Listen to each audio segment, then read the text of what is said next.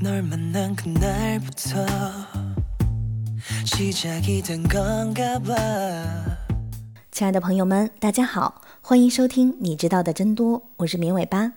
我们的节目是每周一到周五的晚上七点准时更新，大家可以在喜马拉雅、荔枝等音频平台收听，也欢迎大家添加绵尾巴的微信投稿和建议，二七七五零六五三零，等你来哦。 我们都知道，老鼠不受宠，因为它会传播疾病、偷吃食物、逮住什么啃什么，是破坏家居的小能手。因此，大家都向往居住在一个没有老鼠的世界里。地球上到底有多少老鼠呢？非常非常多。据估计，老鼠的数量通常为每公顷一到两百只，在鼠疫期间超过每公顷一千只。适宜老鼠的居住土地多达十的九次方到十的十次方公顷，这就意味着老鼠的数量可能和人类的数量相当。如果那么多的老鼠突然消失了，我们的生活会变得更好吗？在一个没有老鼠的世界里，对人类最直接的影响可能是在医学研究方面。根据生物医学研究基金会的数据，百分之九十五的实验动物都是老鼠。包括小白鼠、小黑鼠、大白鼠、大黑鼠等，这些都是老鼠的亚种。老鼠被用于所有类型的医学研究，从开发新的抗癌药物到膳食补充剂、护肤品，都有它们的身影。为什么在医学研究上老鼠如此受器重呢？首要原因是，根据科学家的研究，老鼠的遗传学特性、生物学特性、行为学特性和人很相似。另一个原因是用老鼠做实验很方便，体型小，容易安置，一个笼子里放好几只，当然也方便观察。寿命短，可以完整的研究某个因素对整个生命周期的影响。小白鼠相对便宜，几十块一只，小兔子可得上一两百了。科学家可以买很多小白鼠做实验，从而拥有大量的实验数据来保证实验的准确性。老鼠是杂食动物，养起来也方便。因此，如果老鼠消失了，短时间内我们找不到更合适的实验动物替代品，其他实验动物要么太贵，要么没有形成体系，要么生命周期太长。总之，就是没有小白鼠那么好用。这样一来，人类在医学研究的道路上将会严重受阻，新药的研发速度减缓。要知道，病可不会等药，最后遭殃的还是人类自己。说起老鼠给人类带来的灾难，最著名的莫过于鼠疫了。鼠疫又被称为黑死病，大约在十四世纪四十年代蔓延至整个欧洲。当时，欧洲约有占人口总数百分之三十到百分之六十的人死于黑死病。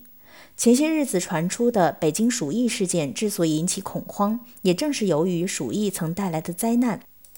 黑死病是由一种叫做鼠疫杆菌的细菌所引起的，这些细菌寄生在跳蚤身上，借由黑鼠等动物传播。除了鼠疫，老鼠头上还顶着沙门氏菌病、鼠咬热、鼠型斑疹伤寒等疾病的臭名。这些疾病有的是通过老鼠的粪尿，有的是通过老鼠咬伤，有的如鼠疫一样通过老鼠身上的虫螨、跳蚤等传播。按道理来说，没了老鼠这一传播途径，我们就可以向很多疾病说拜拜了。然而，大自然没有你想的那么简单。病毒是适应性很强的病原体。当病毒失去了一种传播途径，它就会以某种方式变异，找到新的感染途径。甲型流感，也就是我们说的禽流感，它的病毒最早只会感染鸟类，但由于其非常容易发生变异，所以后来又感染了其他的哺乳动物，比如猪、马、鲸，最终祸害到了人类身上。因此，甲型流感病毒被认为是典型的宿主转换病毒。如果所有老鼠都从地球上消失了，同样的事情也会发生。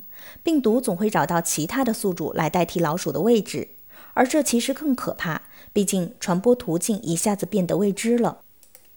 地球上的所有生物都有着一定的联系，没有任何一个物种可以独立地存在于世上。各种群体与环境之间也逐渐形成了一个互相联系、互相依赖、互相制约的生态系统。这种环环相扣的关系，就是我们所熟悉的食物链。如果所有老鼠突然消失，生态系统就会陷入紊乱。你可能以为老鼠只会和你抢吃的，其实，在野外，老鼠还会吃其他的东西，比如昆虫。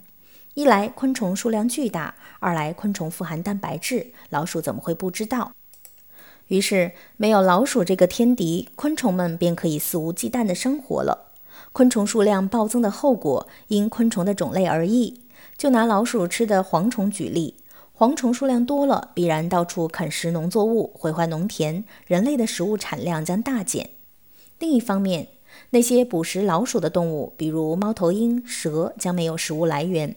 当然，猫头鹰和蛇也不是傻子，不会因为没了老鼠而白白饿死，它们总会找到其他的食物，导致该物种大量死亡。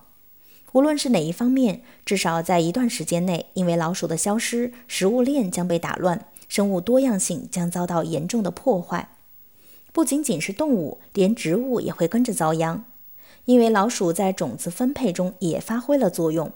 自然情况下，成熟的种子直接落到植株脚下，然而这片土壤往往已经名花有主，空间、矿物质和水分都已被先到的植物霸占。因此，种子想要汲取足够的营养并生根发芽，最好另外辟地而居。那么，没有腿也没有翅膀的种子，怎样才能远走高飞呢？轻的种子可以随风飘走，而重的种子就得求助于搬运工——播种动物。播种动物当然不止老鼠，但得益于老鼠的数量巨大，就成了一种重要的播种动物。老鼠先吃下含有种子的食物，当它们转移位置的时候，种子会通过老鼠的粪便完整的排出体外。没有了老鼠，地球上的很多植被极有可能跟着老鼠一起消失。